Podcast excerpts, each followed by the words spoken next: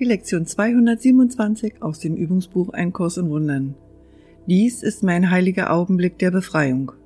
Vater, heute bin ich frei, weil mein Wille deiner ist.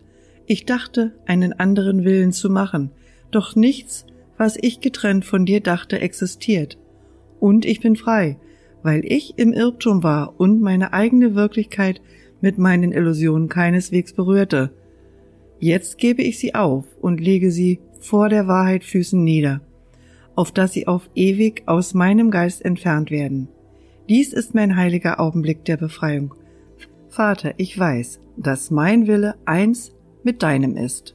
So kehren wir denn heute froh zurück zum Himmel, den wir in Wirklichkeit nie verlassen haben.